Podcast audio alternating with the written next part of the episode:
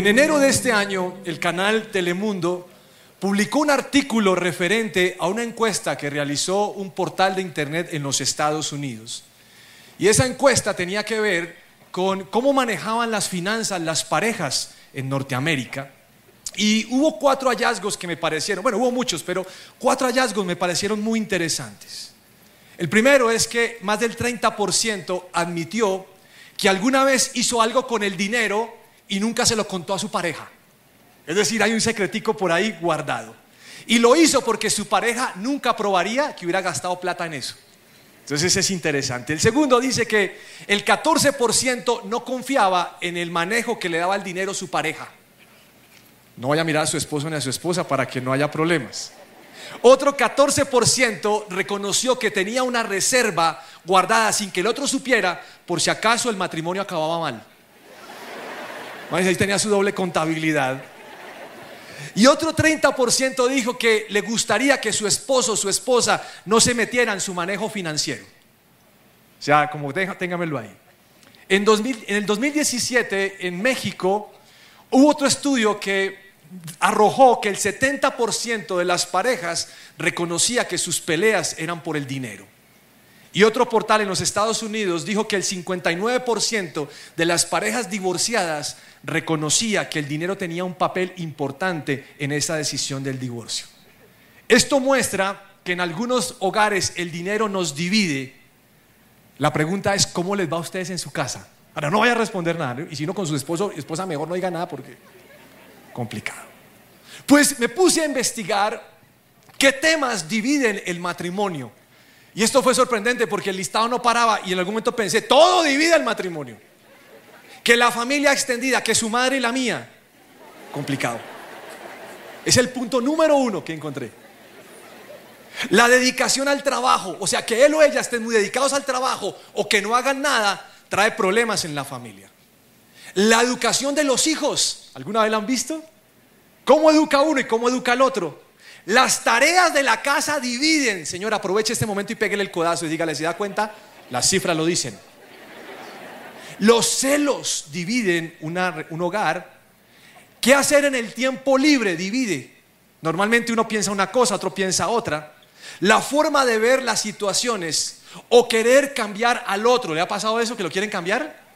Eso divide la relación. La impuntualidad. Tranquilos, tranquilos que hay algunos codeando ahí como... Hmm". Olvidar las fechas especiales, los secretos, o sea, todo lo que usted quiera pensar. Dejar a la pareja en evidencia delante de otros. No sé si usted estado en un grupo de conexión de parejas y levanta la mano una señora y dice, mire, no es mi caso, pero quiero preguntar algo. ¿Qué hace una cuando el marido no sirve para nada? Ah, claro, no es mi caso. Y ya lo vendió, ¿no? Todo el mundo dice, uy, si ese cuento no lo cree nadie, es ese man. Y uno lo mira y no, pobrecito el man llevado. Pues en la iglesia de Corinto había grandes diferencias. Diferencias en cuanto a puntos de vista doctrinales y en cuanto a preferencias litúrgicos, es decir, la forma como hacían las reuniones. Y cuando leemos la primera y segunda de Corintios, nos damos cuenta que era una iglesia que tenía muchos problemas. Tanto que en alguno de esos versículos Pablo escribe lo siguiente, en 1 Corintios 3, versículo 1. Amados hermanos, cuando estuve con ustedes, no pude hablarles como lo haría con personas espirituales. Tuve que hablarles como si pertenecieran a este mundo o como si fueran niños en Cristo. Tuve que alimentarlos con leche, no con alimento sólido, porque no estaban preparados para algo más sustancioso y aún no están preparados, porque todavía están bajo el control de su naturaleza pecaminosa tienen celos unos, unos de otros y se pelean entre sí. ¿Acaso eso nos demuestra que los controla su naturaleza pecaminosa? Perdón, ¿acaso eso no demuestra que los controla su naturaleza pecaminosa? ¿No viven como la gente del mundo? Cuando uno de ustedes dice, yo soy seguidor de Pablo, y otro dice, yo sigo a Apolos, ¿no actúan igual que la gente del mundo? Pues hace unas semanas estuve compartiendo acerca de los errores que podemos tener como iglesia, porque está conformada por seres humanos. Y en ese momento me referí a que en la iglesia de, Corinto había ciertos bandos, y, vuelvo lo leo nuevamente. estaba el bando de los que creían que eran de un predicador o de otro predicador. Y cuando Pablo escribe este, estos versículos, esta carta, le está tratando de prevenir a la iglesia y le está diciendo, eso que está pasando allí es una obra de la carne. Ojo que hay un peligro aquí, es una naturaleza pecaminosa, la división, los problemas. Y creo que el sentido con que Pablo escribe esto es para evitar que la iglesia se deteriore, porque estaban llegando a ese punto. Es decir, había diferentes reacciones en las personas de la iglesia, diferentes posturas. Quiero preguntarles, ¿cómo son ustedes cuando cuando hay diferencias con su esposo, con su esposa, con sus hijos o con alguna persona, cuando usted no está de acuerdo con alguien, ¿cómo responde? ¿Qué dice? ¿Cómo lo dice? Porque en algunos sentidos encuentro que es el tonito ese que nos aburre, como nos digan las cosas o las palabras inapropiadas. Y Pablo está diciendo que cuando estamos en medio de peleas o en medio de, envidias, está predominando la carne. Y sale de nosotros, en muchos casos, sale el guardado. A veces en las parejas es simpático que hay, hay, problemas y sacamos a relucir cosas que han pasado hace un tiempo, porque no han quedado sanadas y están allí, y eso es obra de la carne. Algunas personas nos dicen, es que a usted no se le nota que sea cristiano, y uno le da más piedra, pero es verdad. Porque a veces no se nos nota. ¿Por qué? Porque la carne reina. Entonces, cuando la iglesia está diciendo, hey, yo soy hincha de Apolo, yo soy hincha de Pablo, a mí me gusta es Pedro, lo que está haciendo la iglesia es dividiéndose y parece que la competencia se había filtrado y los corintios no se estaban dando cuenta de lo que eso significaba. Esto me llevó a pensar qué temas nos generan división en la iglesia. Hay temas que nos generan división, que tal vez son polémicos, como por ejemplo hacer negocios entre cristianos. Hay algunos que dicen esto es muy difícil porque algunos quedan mal y se supone que tendríamos que quedar bien porque somos cristianos. Entonces son temas polémicos. Mire lo que dice en Mateo, Jesús hablando acerca de esto, en Mateo capítulo 12, versículo 25. Jesús conocía sus pensamientos y les contestó, todo reino dividido por una guerra civil está condenado al fracaso. Una ciudad o una familia dividida por peleas se desintegrará. Si Satanás expulsa a Satanás, está dividido y pelea contra sí mismo, su propio reino no sobrevivirá. Este versículo está hablando acerca del efecto que produce la división o las peleas y está hablando acerca de la familia o está hablando acerca de la ciudad. Y es verídico. Quiero que mire un matrimonio. Hay matrimonios que son insalvables porque han dejado pasar el tiempo y está la división. Tanto el bando del hombre y el bando de la mujer y algunos hijos se unen a alguno. O, o por lo general sufren las consecuencias. Hace un tiempo una persona me dijo, es que yo quiero ya firmar el divorcio porque quiero cerrar un ciclo. Y realmente lo que estaba haciendo es finiquitando la división. Entonces, en medio de las peleas que podamos tener, creemos tener la razón. Yo creo que uno nunca pelea para decir quiero perder, no, uno pelea para ganar. Aunque haya algunos asolapados que digan, no, yo no quiero ganar. Sí, también quiere ganar. Todos queremos ganar y hacer sentir nuestro punto de vista y no damos nuestro brazo a torcer. Una pelea es un enfrentamiento y muchos casos es la estrategia que el enemigo usa para dividirnos. Y vienen pensamientos a nuestra mente, no se la deje montar, dígale tal cosa. Ahora, no, es Satanás con la voz aquí, pero pareciera. Y son argumentos que uno usa y a veces uno dice algo y la otra persona entiende algo, eso es demoníaco. Un amigo me decía, va a tocar la próxima vez que peleemos con mi esposa a grabar la pelea. para que quede claro qué fue lo que yo quise decir algunos les gusta la idea, ¿no? Dice, hermano, póngase, cuando se va a agarrar, ponga el celular ahí a ver qué fue lo que dijo. No, eso es terrible, pero... Cuando seguimos los deseos de nuestra naturaleza pecaminosa, se nota. Se nota el ambiente hostil, se nota que, hay ira, que, que nos desaforamos, que hay divisiones, que hay envidias. Y pensando en esto, quiero saber de qué bando somos nosotros. Puede ser que seamos del bando que trata de unir o el mando que trata de dividir. Yo me he dado cuenta que a veces podemos tener comentarios que dividen y que dañan. Tal vez sin esa intención, pero lo logramos hacer. También me he dado cuenta que a veces nos enganchamos en discusiones sin sentido. La mayoría de peleas que tenemos con esposo o con esposa son por bobadas. Y discutimos por cosas que no tienen razón de ser.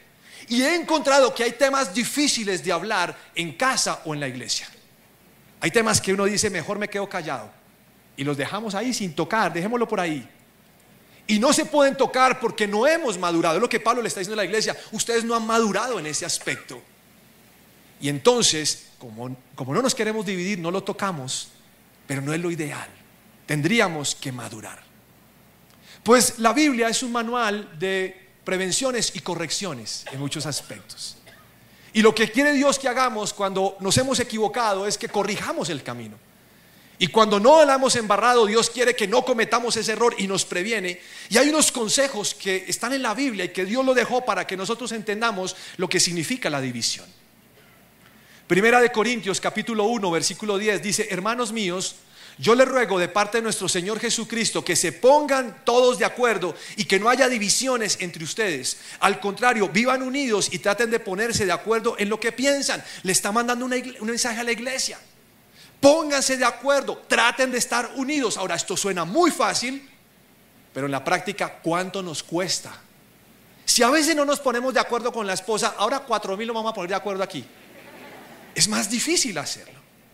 Por ejemplo, ¿por quién votamos? No nos ponemos de acuerdo. ¿Cuál es la postura nuestra frente al aborto o, frente a la legalización de la marihuana o frente a matrimonios del mismo género? ¿Marchamos o no marchamos? ¿Traemos a Peckerman o no? No nos ponemos de acuerdo. ¿Y sabe qué creo? Que muchas veces no nos ponemos de acuerdo y no mantenemos la unidad porque no leemos la misma Biblia. O si leemos la misma Biblia, cada uno interpreta como quiere interpretarla. Y no es fácil ponernos de acuerdo. Es muy complicado. Primera de Timoteo capítulo 6 versículo 3 dice, puede ser que algunas personas nos contradigan, pero lo que enseñamos es la sana enseñanza de nuestro Señor Jesucristo, la cual conduce a una vida a sumisión, a una vida de sumisión a Dios. Cualquiera que enseñe algo diferente es arrogante y le falta entendimiento. Tal persona tiene el deseo enfermizo de cuestionar el significado de cada palabra eso provoca discusiones que terminan en celos, divisiones, calumnias y malas sospechas. Individuos como estos siempre causan problemas, tienen la mente corrompida y le han dado la espalda a la verdad. Para ellos mostrar su misión a Dios es solo un medio para enriquecerse. Y, y vivimos en un ambiente donde todos lo están cuestionando o cuestionamos las cosas. Y es el día tras día, ¿por qué? ¿Por qué? ¿Por qué? Y nos damos cuenta que todo esto no conduce absolutamente a nada. No hay, una, no hay un resultado bueno. En Romanos capítulo 16 dice, tengan cuidado con los que causan divisiones y trastornan la fe de los creyentes al enseñar cosas que van en contra de los que ustedes se les enseñaron. Manténganse lejos de ellos, a metros. Tales personas no sirven a Cristo nuestro Señor, sirven a sus propios intereses, con palabras suaves y halagos, engañan a la gente inocente. Entonces la Biblia nos está diciendo que tenemos que estar alerta y discernir cuando ese espíritu de visión opera en la vida de algunas personas. Puede ser en nosotros mismos. Y tenemos que ser conscientes de esto. Y la Biblia dice, es mejor que te distancies. Me he dado cuenta que en las redes sociales podemos seguir a cualquier persona y sin darnos cuenta, esas cosas que escribe o que dice o esas fotos que muestra puede dañar nuestra mente. La pregunta es, si me está dañando, ¿para qué lo voy a seguir? Pues yo he tomado la decisión de dejar de seguir personas. ¿Por qué? Porque lo que produce no es algo bueno en mi corazón, me daña mi corazón. Y reconozco que en algunas cosas soy susceptible de daño. Entonces es mejor no seguirlo. A metros. En Tito capítulo 3, versículo 9 dice, no te pongas a discutir acerca de tonterías ni prestes atención a las leyendas que hablan de nuestros antepasados. No te enojes ni pelees con ellos solo por hablar de la ley de Moisés. Esas discusiones son inútiles y no conducen a nada. A los que siempre están peleando en la iglesia llaman la atención una o dos veces. Y si no te hace caso, apártate de ellos. No está diciendo que lo expulse de la iglesia. Déjelo allá solo arriba, pero no, no haya porque hay gente. Apártese de ellos. Dice, puedes estar seguro que esa gente ha dejado de creer en la verdadera enseñanza y sus propios pecados demuestran que son culpables. Hay gente que le encanta discutir la Biblia y en ese contexto de ese pasaje está diciendo la ley de Moisés. Discuten la ley de Moisés, es decir, la Biblia. Hay gente que discute. A mí me llegan muchos mensajes de gente hablándome de discusiones de la Biblia. Y a veces me doy cuenta que, que cuando me hacen ciertas preguntas no quieren aprender lo que sé o lo que he estudiado o lo que puedo aportarles si es el caso, porque no todas las sé, sino que quieren hacerme ver su punto de vista y así se quedó. Y algunos me preguntan, ¿y por qué dar el diezmo si es el Antiguo Testamento? Y yo veo que no hay un interés de aprender. Entonces, ¿para qué le respondo? Mejor déjelo pasar. No estoy de acuerdo con la circuncisión. Yo tampoco, porque eso duele. Imagino llegando a la iglesia y dije, mucha eso circuncisión, circuncidado o no circuncidado. ah, complicado. Otros pelean que ojo por ojo, diente por diente. Que si se vale dejar al hermano tuerto o mueco. No sé, dice Biblia. Una vez recibí a alguien que me decía, es que en el Antiguo Testamento había reyes con varias mujeres, así que yo también puedo. ¿Para qué me voy a poner a discutir por eso? Si ya tiene tres embarazadas. Pero la que más me, escriben es cuando me dicen, la, la, mujer no debe predicar. ¿Por qué en su iglesia? Primero no es mía, pero ¿por qué en su iglesia predican las mujeres? ¿Usted nunca ha visto gente que le dice eso a uno? No, no sé con quién habla usted, pero... Dice, ¿qué hago, Señor? Evite esas discusiones. En primera, en segunda de Timoteo 2.23 dice, te repito, no te metas en discusiones necias y sin sentido que solo inician pleitos. Un siervo del Señor no debe andar peleando, sino debe ser bondadoso con todos. Mira a su esposo y mira a su esposa, capaz de enseñar y paciente con las personas difíciles. Ya, mi amor, tú no eres difícil, pero No le diga a su esposa a su esposa que es difícil porque se va a armar la de Troya. Instruye con ternura a los que se oponen a la verdad. Tal vez Dios les cambie el corazón y aprendan la verdad. Entonces entrarán en razón y escaparán de la trampa del diablo, pues Él los ha tenido cautivos para que hagan lo que Él quiere. A mí me enseñaron cuando era pequeño que el que calla otorga. Entonces desde esa vez me volví respondón. Hasta que uno se choca con esto y dice, hola, evite las discusiones encontré que el que calla otorga no está en la Biblia. Me engañaron durante muchos años. Mire, este versículo, Timoteo, yo lo llamo no entres en el juego. No entres en el juego. Y sé que es difícil a veces no entrar. En el proceso de vacunación, algunas personas dijeron, Dios no me ha dicho que me vacune. A otros dijeron, a mí sí Dios me dijo que me vacunara. Esos son ángulos de visión diferentes. De hecho, yo, a mí me habló tres veces y me puse tres dosis. Siguiendo las normas de la alcaldía, porque en esta iglesia seguimos las normas de la alcaldía, ahora estamos por definir que nos vamos a quitar el tapabocas, ¿no? Vamos a ver cómo será este culto mañana, no sé cómo va a ser, va a ser algo asombroso.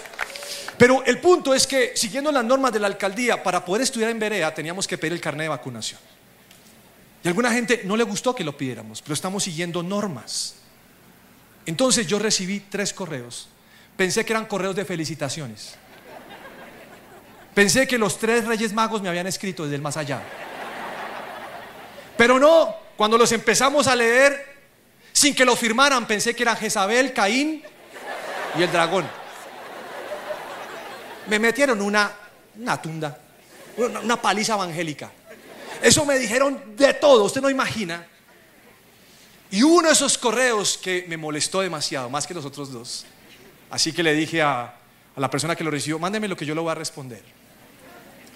Y me senté en el computador. Bueno, en el computador no porque lo hubiera roto. Frente al computador y comencé a responder. Dije, Señor, voy a ser diplomático, pero voy a hablar la verdad de Cristo. Y comencé a responder el mensaje. Y yo estaba ah, emocionado. Y de repente escuché al Espíritu Santo en ese momento, no sé si le ha pasado a usted, y me dijo lo siguiente y fue muy claro me dijo, no te dejes calentar. Porque después lo vas a lamentar. Y dije, Señor, ¿cómo es posible? No te dejes calentar. Y me levanté del puesto y le decía, Señor, entiéndeme. Es más, ahí no quise hablar con Dios Padre, sino con Jesús, porque Jesús lo entiende a uno. Le dije, Padre, permíteme un segundo. Jesús, tú y yo Pensé en David y en Goliat.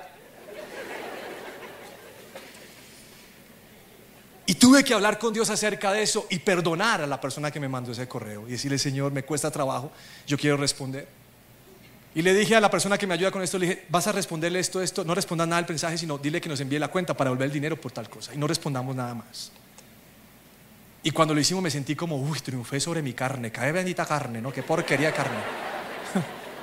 Y es que vengo en un examen hace tiempo Y es que en situaciones donde me, me, violan mi espacio o me sacan la piedra, Dios me dice, déjalo pasar.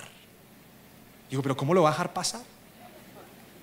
Y normalmente me dice, déjalo pasar cuando estoy en aprietos y quiero que mi carne funcione.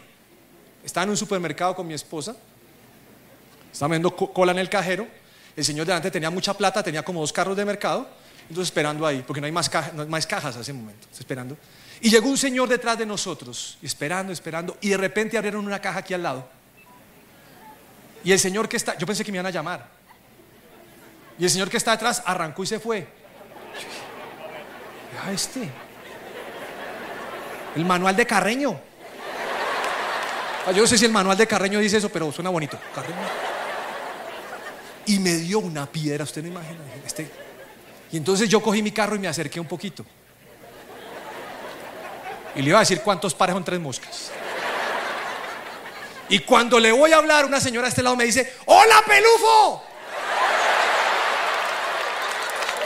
Esta vieja de dónde apareció. El Señor, será el arcángel Gabriel con un mensaje. ¡Ah! Carácter. Pues ni modos, como dicen los primos, palabra de Dios, te alabamos Señor.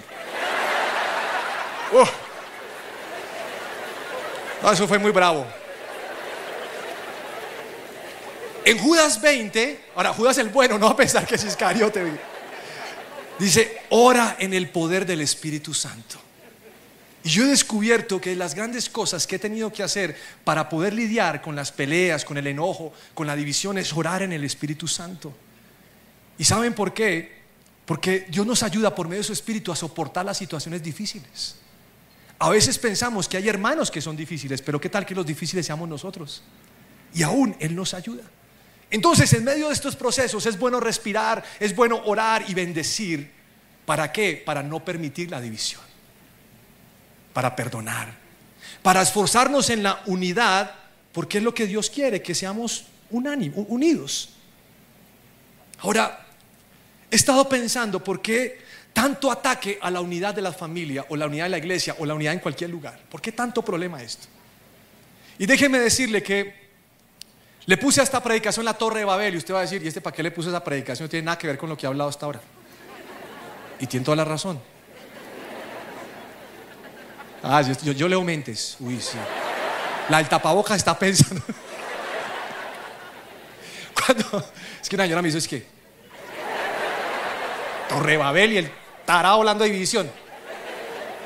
Pues la Torre de Babel es muy interesante porque la, palabra Babel en el hebreo significa confusión, suena como confusión. Y ustedes han escuchado la historia, y en la historia de Torre de Babel muchos hablan acerca del orgullo, la altivez del hombre, habla acerca de la independencia, del caos, de creerse más. Y eso es lo que normalmente nos enseñaban de la Torre de Babel. Pero cuando yo lo leí, leí algo totalmente diferente. Y es lo que quiero compartir con ustedes. En Génesis capítulo 11 dice, Hubo un tiempo en que todos los habitantes del mundo hablaban el mismo idioma y usaban las mismas palabras. Comenzaron a decirse unos a otros, vamos a hacer ladrillos y endurecerlos con fuego. Entonces dijeron, vamos, construyamos una gran ciudad para nosotros con una torre que llegue hasta el cielo. Eso nos hará famosos y evitará que nos dispersemos por todo el mundo. Pero el Señor descendió para ver la ciudad y la torre que estaban construyendo. Ahora, bajo el ángulo que uno lee aquí en la Biblia, es muy interesante la Torre de Babel. Porque está diciendo que hablaban el mismo idioma. Ahora, algunos de ustedes van a decir, pues todos hablamos español. Sí, pero no me quiero referir a eso. Quiero referir a que estaban hablando el mismo idioma. Es decir, sabían lo que querían lograr. ¿Cómo lo vamos a lograr? Alguno le votó la idea al otro y se multiplicó la idea y todos estuvieron de acuerdo en esto se pusieron de acuerdo rápido, construyamos una gran ciudad y una torre que llegue hasta el cielo. Alguno de ustedes va a decir, una torre hasta el cielo, estaban locos, pero la estaban construyendo. Era su sueño. Y todos caminaban en pos de ese sueño. ¿Saben cuál es el problema hoy en los matrimonios? Que hablamos diferentes idiomas. Él quiere una cosa, ella quiere otra, y los hijos otra. Y no estamos de acuerdo en lo que queremos. El hijo le ora a Dios para que lo mande a estudiar a Australia, el papá dice estudia en Colombia y la mamá dice no estudia. ¿Cómo lo logramos? ¿Cómo lo logramos si no tenemos un acuerdo? No estamos hablando el mismo idioma. Pero ellos establecieron una meta, se escucharon y todos estuvieron de acuerdo. Si nosotros lográramos hablar el mismo idioma y estar en unidad, nuestras familias serían diferentes. Nuestras iglesias, nuestras empresas, nuestros proyectos, porque estaríamos todos alineados hacia lo que queremos. ¿Qué cosa tan importante es esta? Pero ¿sabe por qué no lo logramos? Porque somos egoístas porque a veces somos egocéntricos y porque nos cuesta trabajar unidos con las personas. Una de las preguntas que a veces les hago a las parejas es, ¿ustedes oran juntos? Y no oran juntos. Y le pregunto por qué, a uno me le pregunté, ¿y usted por qué no ora con su esposa? Y dice, ay hermano, es que a mí me fastidia. Ella empieza a llorar allá y quejarte a mi hija.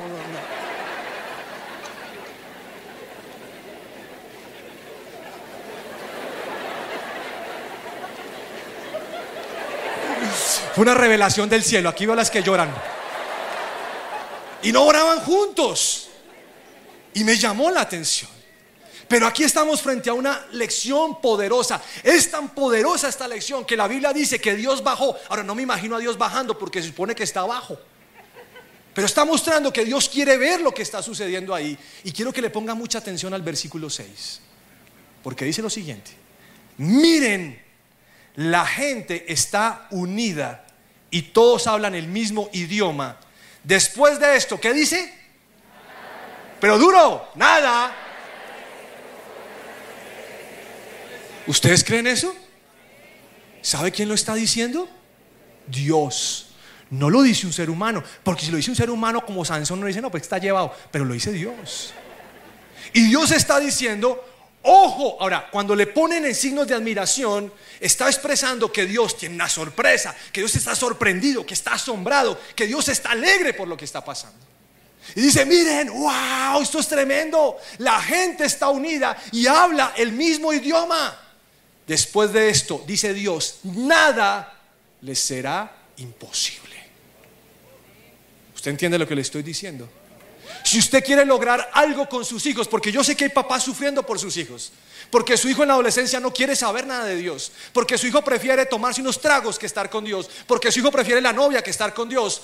La Biblia dice que cuando usted se pone de acuerdo con su esposo, con su esposa y claman por ese hijo, algo tiene que pasar. No le ponga tiempo a Dios porque ese es otro problema. Algo tiene que pasar. Algunos van a decir, pero ¿cuánto tiempo? Llevo un año. Pues dele a dos. ¿Cuánto vale su hijo? clame, clame, clame, unidos. Y yo sé que en ese aspecto a mí me da rabia. Que a veces a la mujer le toca sola. Y entonces me escriben mensajes, pastor, ¿qué hago? ¿Qué es que mire? El desgraciado mi marido no quiere la iglesia y me toca a mí sola. Y yo le digo, no le digas desgraciado, dile agraciado. Por la fe. Y entonces es, ¿cómo mantenemos ese principio? Sí, a esas mujeres les toca remar más duro, pero Dios les va a dar la victoria. Porque así es Dios. Así es Dios. No dejes de orar. Y Dios va a hacer algo. Dios lo va a hacer. Entonces la declaración de Dios es una declaración profunda. Y Dios nos enseña diferentes caminos para el éxito. Mira que te mando a que te esfuerces y seas valiente, no temas ni desmayes. Pon atención a lo que dice la Biblia. Si pones atención tendrás éxito. Y esta es otra forma de hallar éxito, lo que dice la Biblia. La unidad. La unidad. Alguno me va a decir, pero usted no ha leído la Biblia, porque la Biblia dice que Dios los dispersó. Si es cierto, los dispersó. ¿Sabe por qué los dispersó? Porque su deseo era que poblaran la tierra. Pero esto no quita el principio de la unidad el principio sigue estando y a veces ha estado escondido. Esta gente quería vivir junta, decía, ¿para qué nos incomodamos? Seamos famosos. ¿Hay algún problema en que quiera ser famoso? No, el problema no es ese. El problema es que tenían que llenar la tierra. Es lo que Dios quería. Entonces, yo quiero retarlos hoy a que apliquemos ese principio en todo lo que usted haga. Póngase de acuerdo. Ore con sus hijos. No que mis hijos no se enteren, que se enteren de la situación familiar. Que no hay plata, que se enteren para que vean un Dios que provee porque cuando una pulguita de 5 años entiende que Dios le proveyó, cuando tenga 50, él va a seguir mirando a Dios diciendo, Él es mi proveedor. Ese es el ejercicio. No se trata de ocultar lo que estamos viviendo. Jesús oró por ustedes y por mí, ¿sabían eso? Y cuando Jesús oró dijo lo siguiente, que ellos sean uno, como tú y yo, Padre, somos uno. Y yo me he preguntado, ¿y por qué Jesús oró esto? Tal vez porque necesita la intervención directa de Dios, porque nosotros los seres humanos somos duros en eso. Y dicen que ellos gocen de una unidad tan perfecta que el mundo sepa que tú me enviaste a mí. ¿Quiere que le diga lo que está diciendo? La unidad en nuestras vidas y en nuestra iglesia, en nuestra familia, le va a mostrar a la gente que Jesús es. No son los milagros, es la unidad. Ahora, los milagros son fascinantes, pero me refiero a que la unidad debe ser un milagro mayor, porque es más fácil dividirse. Quiero finalizar con esto y, y es algo que pensé cuando, cuando estaba más joven, siempre pensé en la parte que dice, venga tu reino del Padre nuestro. Y venga tu reino era como, yo me imaginaba a Jesús en las nubes, eh, como Jesús a traer un manto de perdón, un manto de amor, de, de relaciones restauradas. Y siempre lo imaginé y cuando oraba decía, Señor, venga tu reino, ven tú, arregla esta cosa, este mundo está hecho patas arriba. Dale orden. Pero hoy tengo otra perspectiva. Y es que cuando hablamos de venga tu reino, le estamos diciendo a Dios que venga tu gobierno a la iglesia, que venga tu gobierno a las familias. Y cuando nosotros vivimos esos principios que Dios quiere, estamos permitiendo que el reino de Dios sea establecido en nosotros primeramente y después en el mundo. Y creo que la unidad en el mundo no va a llegar si primero no llega en su casa. Y como casa comenzamos a marchar. Yo sé que no es una tarea fácil, por eso es una predicación para trabajar. Y algunos dirán, pero ya es tarde. Nunca es tarde para Dios, nunca. Y Dios puede construir cosas nuevas. Y nuestro trabajo es no permitir la división. No es dormir espalda con espalda entre esposos porque estamos enojados, sino es trabajar en esto para reconciliarnos. Y de esa manera vamos a disfrutar el reino de los cielos. Si empezamos nosotros por la unidad, el mundo llegará a estar unido. Pero mientras tanto no lo vamos a lograr. Póngase de pie, por favor. Si usted tiene a su esposo o a su esposa al lado, quiero que lo tome la mano a sus hijos. Y usted va a orar con ellos hoy, listo. Si vino solo, no importa, usted también va a orar, también tiene autoridad. Solo que quiero que sea algo más simbólico allí. Y Señor, hoy te pedimos perdón y nos humillamos ante tu presencia. Nosotros, Señor, posiblemente hemos sido personas que dividen más que personas que unen. A veces hemos sido personas que nos hemos dejado llevar por la rabia, por el enojo. Hemos sido peliones, queremos hacer valer nuestros derechos. Y tal vez la persona que más podría hablar de cómo somos es nuestro esposo, nuestra esposa o nuestros hijos o nuestros padres. Y solo quiero que hoy, Señor, tu palabra sea una realidad.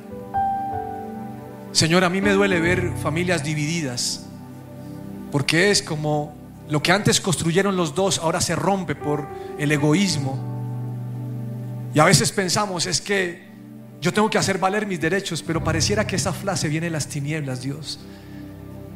Y pareciera que nos dejamos dividir fácilmente. Yo te pido perdón en esta hora. Y quiero pedirte por cada familia. Quiero que usted empiece a orar por su familia.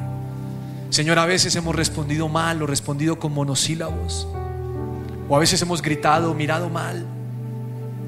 O a veces, Señor, hemos permanecido en nuestro punto de vista y de malas, que sea el otro que cambie, yo no. Y por eso hoy, Señor, nos desnudamos delante tuyo y quiero pedirte que seas tu Espíritu Santo quien nos hable. Te necesitamos. Tal vez no hemos logrado esa respuesta porque no hemos estado unidos. Porque ni siquiera como familia oramos. Y no estoy pidiendo que hagamos un culto, Señor, pero por lo menos que podamos orar en la semana. Tal pedirnos perdón, mirarnos a los ojos. Y yo oro por los hombres de este lugar, por los hombres que están escuchando la predicación, por aquellos hombres que dicen, esta predicación me fastidia. Porque creo que nos estás haciendo un llamado a los hombres de asumir nuestra responsabilidad y es de impulsar a nuestras esposas, a nuestros hijos. Pero es muy difícil tener una visión clara, Señor, de lo que queremos hacer con ellos cuando no hemos pasado tiempo contigo. Y creo, Señor, que hay poder en tu sangre y en tu nombre.